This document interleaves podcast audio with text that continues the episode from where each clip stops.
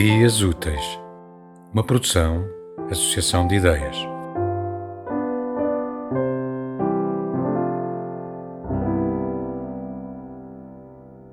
Não foi a poesia que me salvou. Fui eu. Foi a coragem de olhar para dentro, para os lugares escuros e, com gentileza, acender a luz. Não foi a poesia que me salvou. Foi o brilho que me carrega o corpo através de um olhar inquieto. Foi esta ânsia de viver, a sorte de não levar mais do que o que consigo, do que o que preciso. Não foi a poesia, fui eu. Eu que li as letras que escrevi os sonhos, eu que acreditei, que levantei o olhar e vi. Não foi a poesia, foi a leveza. Não foi o surrealismo, foi a verdade do que não se vê. Não foi ela. Fui eu.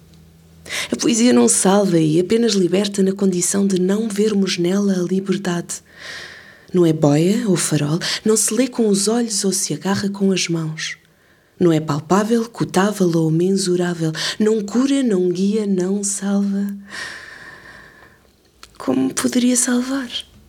Talvez, só talvez, tenha sido o rastro dela que acendeu esta luz. Um rastro de brilhos, sombras, podridão, enjoo e verdade. Sim, verdade, tanta verdade. E talvez tenha sido ela, a verdade, de me escrever plena de mulher despida, a trazer-me até aqui.